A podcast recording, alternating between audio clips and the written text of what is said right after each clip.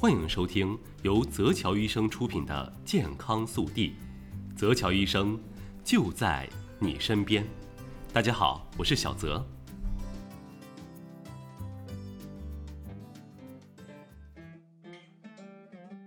集美们，大无语事件啊！最近有个热搜，真的给我整无语了，叫做什么“小腿肌肉阻断术”？哎，不知道大家有没有听说过？这在微博上阅读量都已经破三亿了。这个小腿肌肉阻断术是怎么回事呢？这是一个号称可以瞬间瘦腿的手术。它的手术原理其实很简单啊，就是把你那几根给小腿肌肉补充营养的神经给切了，让小腿肌肉萎缩。哎，这小腿肌肉一萎缩，不就显瘦了吗？就是这么一个手术。就这么一个手术，也有那么多人敢去做，这是我没想到的。姐妹们，做这种手术，这不叫美容啊，这叫自残啊！首先，这个手术呢，它不是把你的肉给切了，而是把你的神经给切了。神经是长不回来的，这是不可逆的，所以这个手术在正规医院早就不让做了。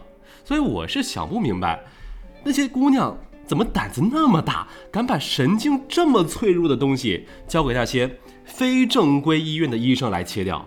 你就不怕他切错一根神经吗？这是很可能的呀。你手术是上午做的，人是中午走的，轮椅是下午到的，这床是一直躺的。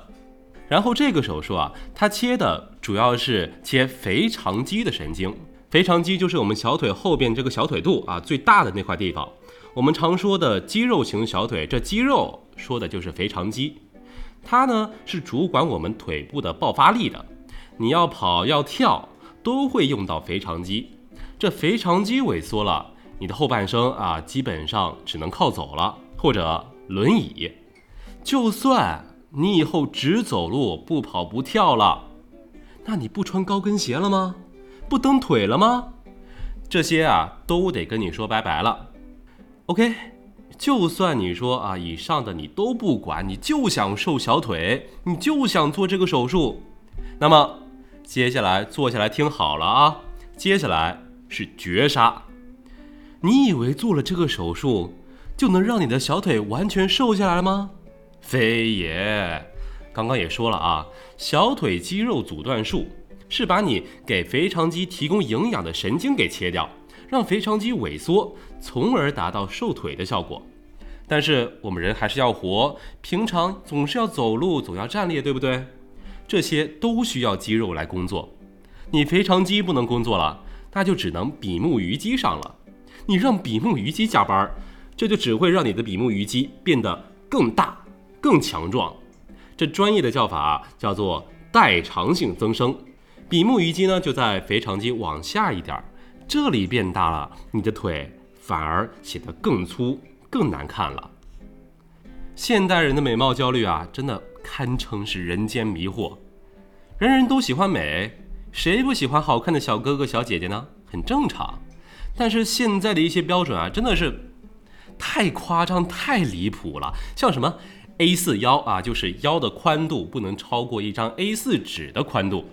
还有精灵耳啊，有没有玩过魔兽或者看过霍比特人？像里面的精灵那样的耳朵，这样呢就可以显得脸比较小。但我不是说我们就不要医美，不要去追求美了。追求美当然可以，健康安全的医美项目当然也是可以做的，前提是健康和安全。无论在什么时代，这都是第一位的。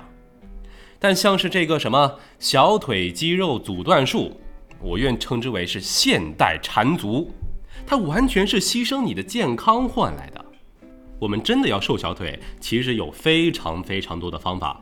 除了合理的饮食、适当的运动，我们还可以配合一些按摩、推拿来达到，这是最健康、最合理的方法。如果你是小腿的脂肪太多，局部抽脂也是可以的。这就是把小腿局部的皮下脂肪给抽吸出来，从而达到瘦腿的效果。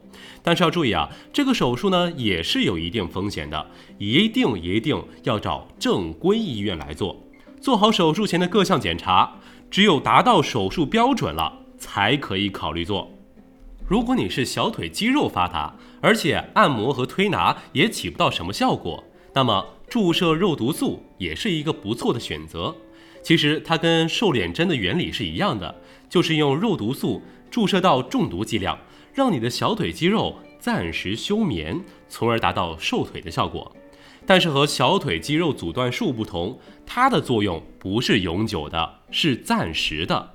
药物被你身体代谢掉之后呢，就可以修复，还是比较安全可靠的。而且它操作起来比较方便，造成的创伤也很小，适应性呢也比较强，大部分人都能做。不过要注意的是，无论是吸脂手术还是肉毒素注射，都是会反弹的，尤其是肉毒素啊，在药物代谢掉之后，可能会需要补针才能维持效果。最后总结一下啊，小腿肌肉阻断术不要做，安全性低，效果还差。健康瘦腿，那还是得要多运动，加上推拿按摩来辅助。如果实在没有那耐性的，做局部抽脂或者注射肉毒素也是比较安全而且有效的。总之啊，如果你选择了医美，做之前呢，就一定要深刻的认识到这一点，在那些非常诱人的效果背后，往往就隐藏着巨大的风险和危害。所以说，一定一定要三思啊！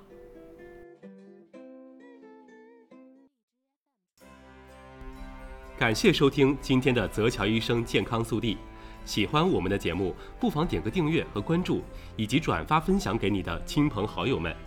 如果你有什么想告诉泽桥医生的，可以在评论区里留言，我们都会看到。我们下期再会。